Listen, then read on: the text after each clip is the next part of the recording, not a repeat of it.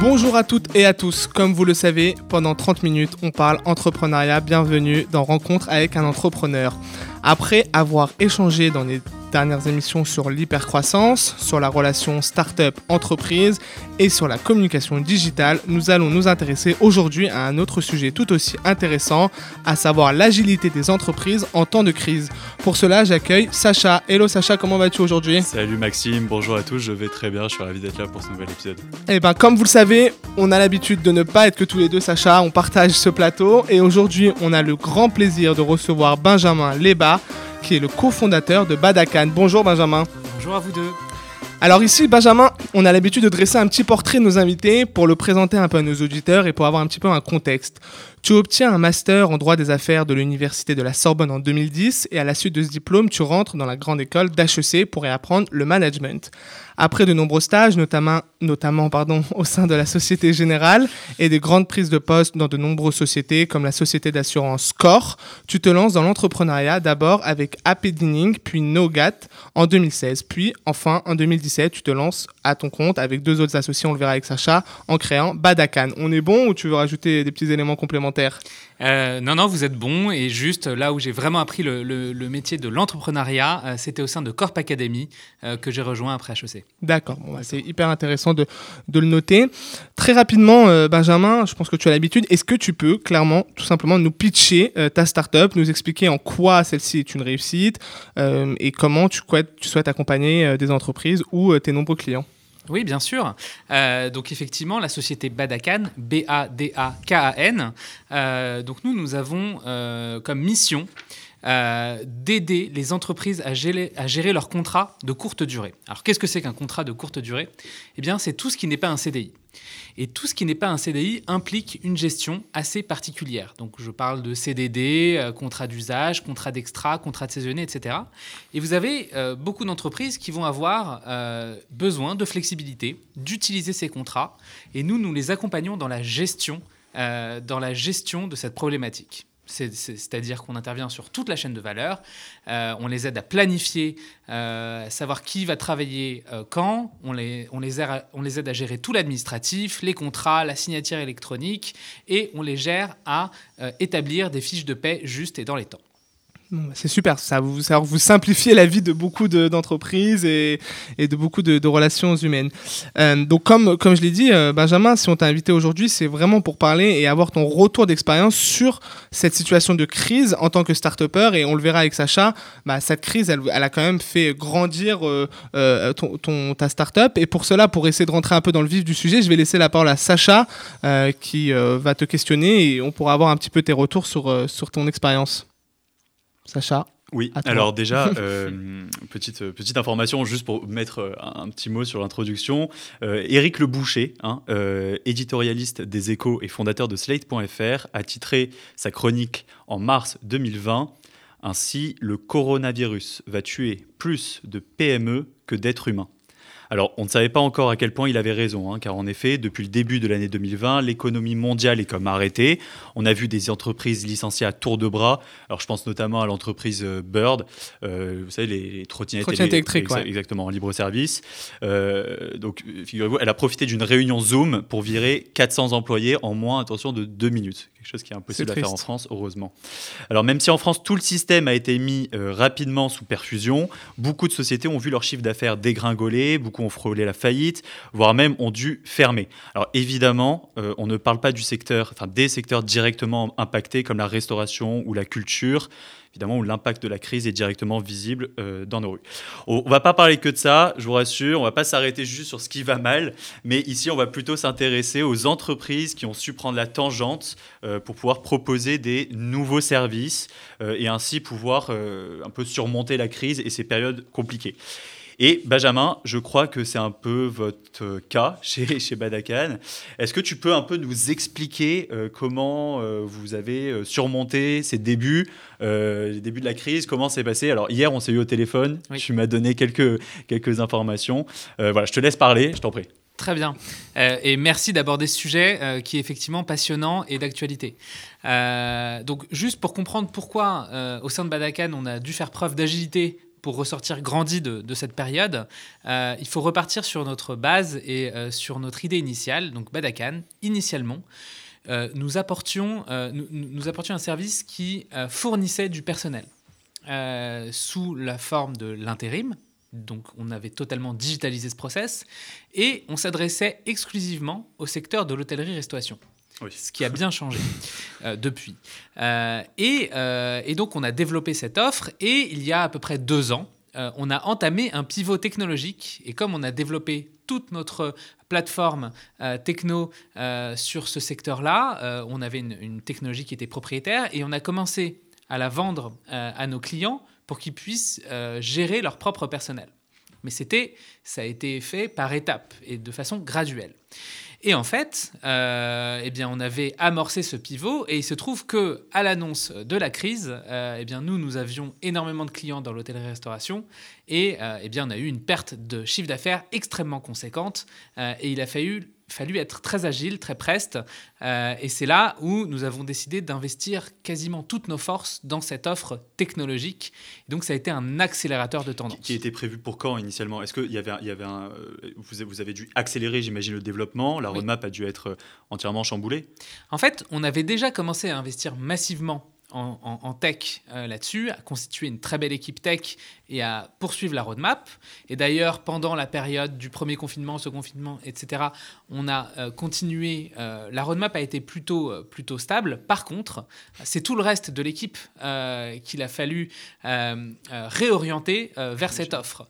C'est-à-dire qu'on avait pour idée initialement de faire coexister ces deux offres, à savoir la fourniture, la mise à disposition de personnel dans un premier temps et l'offre technologique. Et en fait, comme eh bien, il y a eu cette, cette crise qui est passée par là, on a dû en urgence mettre tous nos efforts sur cette offre technologique et aller sur d'autres secteurs de fait. Oui, j'imagine du coup des équipes, j'imagine commerciales à recruter ou à reformer. Comment, comment juste on en tant que, en tant que chef d'entreprise, comment on, parle au reste de l'équipe quand on est en cas de crise? Alors, c'est très important le terme que vous avez employé, parler au reste de l'équipe. C'est-à-dire que ça a été la première étape, véritablement. C'est-à-dire que quand on s'aperçoit euh, qu'il euh, y a un changement de braquet à effectuer, en tout cas, euh, mettre toutes les forces sur l'aspect sur boîte technologique, puisque désormais nous sommes une boîte 100% tech, euh, eh bien, euh, il a fallu euh, parler, faire montre de pédagogie auprès de toute l'équipe et recueillir également leurs insights, puisqu'ils sont au contact, certains en tout cas, au contact de l'écosystème, des clients, des partenaires, etc. Et donc, ça débute par, une fois qu'on a vraiment réussi à exprimer la situation où on était, à eh bien faire un rassemblement de l'ensemble de l'équipe euh, même dans ce contexte, hein, essayer euh, euh, voilà, de, faire en sorte d'avoir tout le monde à bord et de pouvoir indiquer quelle est la situation. À savoir que eh bien, les conditions de marché ont évolué. La société va prendre un virage vraiment beaucoup plus technologique, en tout cas beaucoup plus vite que ce qu'on prévu, que ce qu'on prévoyait, puisque mhm. cette, cette inversion, en tout cas, elle était prévue, mais beaucoup plus graduelle, et donc on va aller beaucoup plus dans l'accélération. Et il est important de dire à tout le monde que euh, voilà ce qui va se passer, voilà comment on va réorienter euh, les compétences de, chacun, le cas échéant. Euh, mais c'est important que bah, tout le monde soit monte à bord de cette, de cette nouvelle aventure. Et non, nous n'avons pas fait de, de, plan de licenciement sur Zoom. nous avons gardé, conservé l'équipe qui le souhaitait, en tout cas. Hein. on a bien sûr, il y a un changement de paradigme, donc, mais, mais on a conservé l'équipe et on a plutôt fait de la formation, de la réorientation et réorganisation de l'équipe. Et combien de salariés vous avez à l'heure actuelle? On a 35 salariés. 35 salariés. C'est 35 salariés à qui il faut parler, expliquer que la situation est compliquée, euh, qu'on va changer les, euh, les objectifs, qu'on va changer la direction. Tout ça, ça doit, être, euh, ça, ça, doit être assez compliqué à, à, aborder comme, comme sujet. Alors moi, moi j'ai une question qui me vient quand même, parce qu'on on parle de pivot technologique. Oui. donc je, je, je, le répète, c'est-à-dire qu'avant, Badakan vendait une base de données, enfin vendait des talents, puisqu'on était sur le, sur le marché en fait de, de, l'intérim concrètement. Euh, D'un coup, pour, euh, pour répéter, hein, c'est-à-dire que vous créez une solution logicielle, très concrètement, la digitalisation de tout le process d'onboarding du, du futur salarié pour un contrat court. Ces deux produits ne se vendent pas du tout de la même manière. Non. Euh, ça ne se vend pas du tout de la même manière. On est sur des cycles de vente qui sont totalement différents. Euh, j'ai vendu du logiciel, je sais à peu près comment ça se passe. On n'est pas du tout pareil. Comment tu as fait pour tout reformer, pour tout changer? Oui, alors euh, déjà, on avait l'humilité, mes associés Bruno Calvo et Victor Pénat et, moi-même, de, de, se dire que les choses allaient évoluer et qu'il fallait nous aider de l'extérieur. Euh, donc le, premier élément, ça a été de faire beaucoup d'entretiens avec des prospects potentiels pour essayer de comprendre le marché, c'est-à-dire à vocation non commerciale, leur, demander leur avis, quels étaient les, les points de friction, là on pouvait les aider, confirmer le marché. Euh, et trouver qu'il y avait d'autres euh, secteurs d'activité en demande, euh, le retail, le secteur de la production audiovisuelle, l'agriculture. Enfin, il y, a vraiment beaucoup de secteurs où, on intervient désormais. Et, et, donc, il a fallu comprendre ça. Ça, c'était le premier point. Et, repartir, en fait, repartir avec son bâton de pèlerin, réexplorer le marché, refaire son étude de marché. ça, ça, repasse par des études marketing. Exactement. En fait, on repasse par les basiques. donc, ça, c'était le, le premier point et le second point, on a pu s'entourer de compétences extérieures qui avaient l'habitude de cycles de vente longs, de cycles de vente B2B complexes, puisque euh, bien désormais, on vient s'intégrer dans les SIRH euh, des entreprises avec lesquelles nous travaillons, euh, de nos partenaires. et donc, eh bien, il faut de l'expertise et il faut savoir comprendre les problématiques de nos clients et euh, réussir à montrer la valeur euh, de, nos, de, de, notre outil et de notre solution, puisqu'il y a beaucoup d'intégration désormais euh, chez le, le système informatique du, du, client, j'imagine. Exactement. Parce que vous travaillez du coup avec les hôtels, oui. vous travaillez avec les restaurants, tu l'as dit, avec les, des, des, groupes, comment on appelle ça, avec, dans, dans, le, dans le marché de l'agriculture, etc. Donc on s'intègre dans le, dans le système informatique. Oui. Vous êtes passé par des recrutements Vous avez fait euh, Alors effectivement, il y a eu, euh, on a continué euh, notre notre programme de recrutement. on a su s'entourer des bonnes expertises, des experts en SIRH, des juristes également, puisque notre solution est 100% compliant, puisque c'est assez complexe le, droit social. Et il a fallu intégrer, embrasser toute la complexité de droit social et la restituer sous forme d'une application mobile et d'un site web. Donc il y a vraiment effectivement une expertise, une expertise là-dessus qu'on a, pu, euh, qu'on a pu pousser. Mais oui, effectivement, il a fallu s'entourer euh, de, de, de, compétences. Euh, et derrière, ça rassure bien évidemment nos clients de savoir qu'il y a une équipe très expérimentée là-dessus. Et donc, on a pu signer avec des grands comptes de l'hôtel-restauration et d'autres, et d'autres secteurs, logisticiens, retail, production audiovisuelle, etc. Donc tout ça, on parle quand même d'une période où, c'est-à-dire, c'est, ça a moins d'un an, tout ce que tu nous, nous racontes là. Alors, on avait un pipe commercial sur cette activité technologique qui était déjà là. mais il a fallu quand même concrétiser euh, même pendant cette période. Et effectivement, euh, on a réussi à ouvrir d'autres secteurs pendant cette période. Et là, le plus dur pour nous, c'était plutôt de trouver. Euh, bah, il y, a eu du chômage partiel chez certains de, nos prospects et clients, et trouver de la bande passante chez eux pour déployer des, grands, des grands projets. Ok, alors. Donc vous avez recruté pendant la période de, de, la crise. Et deuxième information quand même euh, hyper intéressante pour nos auditeurs, c'est que vous avez réussi quand même à faire une levée de fonds. Exactement. Et ça, c'est peut-être pas si facile que ça en période de crise. Euh, j'ai des notes, j'ai marqué 5 millions, c'est ça? C'est correct. Alors comment ça s'est passé juste pour la levée de fonds, si tu peux un peu expliquer euh, bah, on, a une spécificité au sein de Badakan, c'est qu'on a un actionnariat qui nous accompagne depuis le début. Euh, qui, est, euh, qui est effectivement solide et qui nous accompagne, y compris quand il y a des euh, retournements de situation du marché. et donc, on a des business angels au capital, le groupe OnePoint également, qui est un groupe de transformation digitale, qui nous a accompagnés et qui a témoigné renouvelé sa confiance à Badakan, à toute l'équipe de Badakan, et qui nous a permis de lever même dans des conditions incertaines. Donc vous levez avec un business, un business plan qui a été, euh, qui a été évalué avant crise, j'imagine, parce qu'on ne fait pas une levée en, 24 heures. Donc vous faites, vous faites un business plan avant la crise, d'un coup vous avez la crise qui arrive au milieu. Euh, comment on monitore le business plan en pleine levée? Bah là, euh, on est vraiment en plein dans le thème que vous abordez aujourd'hui, messieurs, puisque on parle de l'agilité des startups. Et en fait, depuis depuis que la crise s'annonce, même avant même qu'elle soit à nos frontières, il a fallu être très précautionneux sur le business plan, sur le modèle économique et établir des scénarios. Et des scénarios très extrêmes.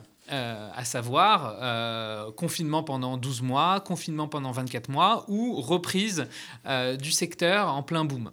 Et en fait, nous, ce qu'on fait, c'est que bien évidemment, on a des scénarios que l'on privilégie, mais on expose à nos partenaires investisseurs les plans que nous mettrons en place si jamais les scénarios, y compris les scénarios extrêmes, devaient se présenter. Et en fait, c'est vraiment euh, cette, leçon, euh, euh, cette leçon de cette crise et de cette période incertaine, c'est qu'il faut arriver à prévoir des situations même extrêmement improbables. Et en fait, c'est ce qui fait la clé pour les startups, et, la taille joue bien évidemment, c'est d'être assez agile là encore pour réagir en temps réel aux différentes éventualités. Donc, en fait, euh, si je comprends bien, vous prévoyez donc deux business plans. comment ça se passe quand on va voir des, euh, investisseurs? Donc, on, parle de tour de table, on doit faire la, tournée de toutes les, toutes les boîtes euh, d'investissement, donc en, private equity, etc. on leur présente un business plan qui est donc deux versions, c'est ça ce que tu me racontes, c'est-à-dire une, version à risque euh, une version optimiste euh, sur un nouveau projet, sur un nouveau, euh, un, nouveau, un nouveau produit, pardon, et, comment ça se passe ce, tour de table? En fait, moi, ce que j'aimerais savoir, c'est que comment on arrive en fait à trouver, à embarquer des investisseurs. Euh, déjà, dans la vie de tous les jours, c'est compliqué. on, voit des, on voit des boîtes qui essayent de faire des levées de fonds pendant plusieurs années, ils n'arrivent pas. Euh, est-ce que tu, fais appel à qui à ce moment-là? Est-ce que tes associés, mm. est-ce que le, fait déjà de travailler en équipe avec d'autres associés, tu l'as dit, tu n'es pas seul. Euh, il y a deux personnes avec toi, Bruno Calvo et Victor. Pénoët. Oui c'est un vrai soutien de les avoir à ce moment-là? Ah bah C'est critique. Euh, en tout cas, je, salue le courage des solopreneurs, euh, puisque on a besoin, en tout cas, c'est ma conviction, d'avoir du soutien et des personnes de confiance avec lesquelles échanger euh, lorsqu'il y a des situations aussi, eh bien, aussi mouvementées qui peuvent se produire. Donc effectivement, être bien entouré d'associés, c'est clé déjà. ça permet de garder la tête froide euh, de raisonner, d'échanger. Euh, et euh, il y en a toujours un pour imaginer des, situations improbables et ça nous permet bah, justement de, confronter nos, points de vue et d'établir des hypothèses. Ça, c'est le premier point. Et second point, la situation très spécifique à Badakan, pour le coup, c'est qu'on avait entamé ce tour de table pour la levée pour euh, financer cette offre technologique. Donc on l'avait déjà sur la table. Par contre, euh, ce qu'il a fallu faire au, fur et à mesure des, des, négociations avec euh, nos partenaires, c'est indiquer comment nous allions adresser plus rapidement le marché que prévu sur l'offre technologique. D'accord, super. Alors, par rapport à tes, à tes associés, donc tu le, tu le dis, je, tu parlais des solo-entrepreneurs. par rapport à tes deux premières sociétés que tu avais eues avant. Donc on parle de, de euh, pardon, Happy, euh, et, euh, et, Nougat, c'est ça Nougat, ouais. Nougat. Est-ce que ça t'a aidé ces deux premières, ces deux, ces deux premières sociétés? Comment ça s'est passé? Est-ce que tu étais aussi avec des, d'ailleurs, tu étais aussi avec des associés à cette époque-là? Oui, j'avais entrepris avec mon meilleur ami Maxime Nouchi et, et également un autre associé. Euh, qui, était, euh, qui était lui le, le, le CTO euh, de la société, Louis Fourier, euh, et en fait, euh, c'était des profils très complémentaires, puisque Maxime avait plutôt une casquette commerciale euh, et, Louis, et Louis technique. Et donc, on a beaucoup appris. C'était vraiment nos tout débuts dans, l'entrepreneuriat. Et chacun, les, deux autres, ont, bien réussi à leur, manière également et, sont à, l'heure actuelle entrepreneurs. et effectivement, en fait, ça, apprend. Enfin, on fait tellement d'erreurs au début que on, on apprend à reconnaître certaines situations et on essaye d'éviter d'être un peu plus sage euh, lorsque euh, d'autres euh, situations se, arrivent de nouveau. Voilà. Donc ça, ça, a beaucoup appris. Et puis, ça a été il y a eu également des levées de fonds sur les, sur les premières sociétés. Et donc, c'est des schémas qui, qui se répètent, en tout cas, et, avec des similitudes. Et, et en tout cas, c'est très agréable. Ce qui était très agréable sur, sur Badakan, c'était véritablement la, croissance tout de suite, dès qu'on a créé la société, sur, sur un, un pain qui était très explicite et qu'on retrouve avec cette offre technologique. C'est-à-dire que c'est très grisant d'arriver à apporter une vraie solution à, nos prospects, à nos clients. D'accord. Aujourd'hui, comment vous, vous commercialisez euh, Badakan Oui. J'étais loin du micro, je ne sais pas si on m'a entendu. Comment vous commercialisez Batacan Oui, alors, euh, donc, euh, sur, sur, la commercialisation, euh, eh bien, on a une équipe qui va appeler nos prospects, ceux qui sont dans des, dans des verticales qui, a, qui ont recours à, de, à des contrats de courte durée. Ça, c'est le premier point. Et second point, c'est que, eh bien, on va créer du contenu sur les contrats de courte durée. Par exemple, le 25 février, il y a un webinaire sur la paye des contrats courts en partenariat avec Open Classroom, que je salue. Euh, mhm. et, euh, le message est passé. Le message est passé. on a des, euh, des partenariats également avec le groupe Up, par exemple, ouais. Chèque déjeuner. donc ça, nous permet eh bien, d'avoir de, la visibilité pour que nos, nos, prospects nous, nous voient. Et on a beaucoup de demandes entrantes également dès qu'il y a des personnes qui n'arrivent pas à gérer leurs contrats courts, tape sur Google comment gérer les contrats courts, comment faire, comment faire des fiches de paie juste dans les temps, comment respecter le, le, droit du travail, comment faire un planning de façon instantanée.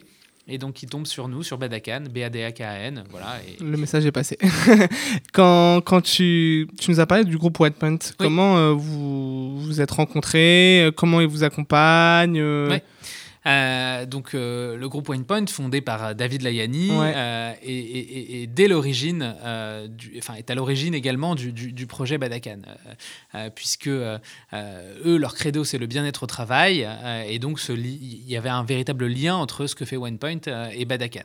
Et l'accompagnement, il a été vraiment exemplaire et, il continue de l'être. On peut répondre à des appels d'offres en commun, par exemple le groupe Barrière, qui est l'un de nos clients. on a répondu à un appel d'offres euh, en commun et on a pu adresser euh, OnePoint toute la transformation digitale et nous la transformation digitale RH euh, du groupe Barrière. Et on continue le faire de, continue de le faire pardon, dans d'autres secteurs. Ça, c'est le premier point.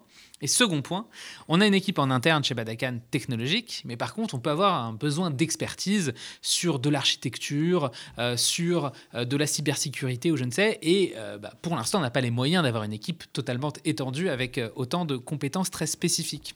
Et donc, on peut les solliciter bah, sur, sur certains points, sur certains domaines où ils sont bah, experts et ils viennent compléter, compléter notre offre et nous assister là-dessus. Donc, c'est vraiment une, collaboration de tous les jours. Quoi. ah oui, travailler ensemble. Tout à fait. Euh, c'est vraiment clé pour, pour nous également. ça fait référence un peu à ce qu'on on avait eu, on avait eu euh, David Guenoun qui était venu nous voir, qui avait parlé, qui avait fait aussi une, levée de fonds. Et, c'est vrai qu'il y a un élément qui est assez, euh, qui est assez important dont il nous a parlé, c'est l'importance des personnes qui rentrent dans le capital de la société, qui sont là pas que pour donner de l'argent, qui sont aussi là pour apporter un conseil. Et j'ai l'impression que c'est un peu ce que, ce que je vois, euh, ce que vous avez réussi à faire avec, euh, avec OnePoint. Tout à fait. D'accord. Et euh, du coup, je, alors, je vais, je, vais, je vais, passer sur un, autre thème. Hein. moi, ce qui m'intéresse aussi, c'est un peu ton, ton, ton parcours d'entrepreneur. Oui. Ok. petite question comme ça, on le voit que tu as commencé à entreprendre très rapidement. Oui. C'était quoi le,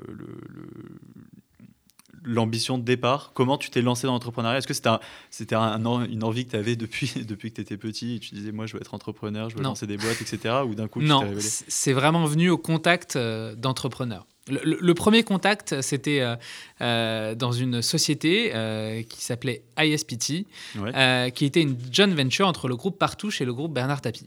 D'accord. et qui avait pour ambition de créer un tournoi de poker qui se déroulerait dans le stade de Wembley à Londres. Et donc on a loué le stade de Wembley, euh, la société, pour, pour ce tournoi qui a eu lieu euh, il y a quelques années de, de, cela. Et donc moi j'ai rejoint en stage, euh, j'ai rejoint cette société en stage et j'étais au contact de, son fondateur, Prosper Masquelier. et en fait là c'était vraiment une découverte sur ce qu'était que l'entrepreneuriat, monter un projet. c'était vraiment de la chute libre, un sport extrême. Donc c'est devenu très addictif Et en fait, euh, bah, au sortir d'HEC, euh, j'ai rencontré euh, Jean-Marc Tassetto, qui était à l'époque le CEO de Google France. Mhm. et lorsqu'il a monté son projet Corp Academy, bah, je l'ai rejoint en tant que, que premier employé. Et c'est là où j'ai vraiment pu bah, apprendre comment, comment entreprendre à leur contact, au contact des, trois associés qui étaient brillants. Et voilà, ensuite, j'ai décidé de, de, me lancer moi-même quelques, quelques années après. Dernière question, et je pense que c'est quand même une question intéressante. Badakan dans 5 ans, c'est quoi? Badakan dans 5 ans, euh, c'est un SIRH euh, qui s'est vraiment intégré à l'ensemble de l'écosystème euh, des ressources humaines, l'écosystème de, tous nos clients et qui permet d'avoir vraiment quelque chose de sans couture pour la gestion des, des, contrats courts, quasiment une invisible app, quelque chose qui permette d'oublier même tous les, tous les tracas liés aux contrats de courte durée. Et pour nos auditeurs et pour moi, SIRH, oui, euh, système d'information des ressources humaines. Pardon. Pas de problème. Merci beaucoup, Benjamin, pour ta présence et pour ta participation à notre émission. J'espère que les auditeurs en ont découvert un peu plus sur ta startup. Rendez-vous désormais sur nos réseaux sociaux Twitter et Instagram, rencontre avec un entrepreneur, pour retrouver encore plus d'informations sur Badakan et également sur l'application de notre podcast pour écouter nos émissions. On compte sur vous pour diffuser le plus possible via le hashtag RAUE. Merci à RCG pour la confiance accordée, merci à la régie et surtout merci à nous à vous, pardon, les auditeurs, de nous suivre. Merci à nous aussi également. Merci beaucoup, Sacha. À très très vite. Bonne soirée.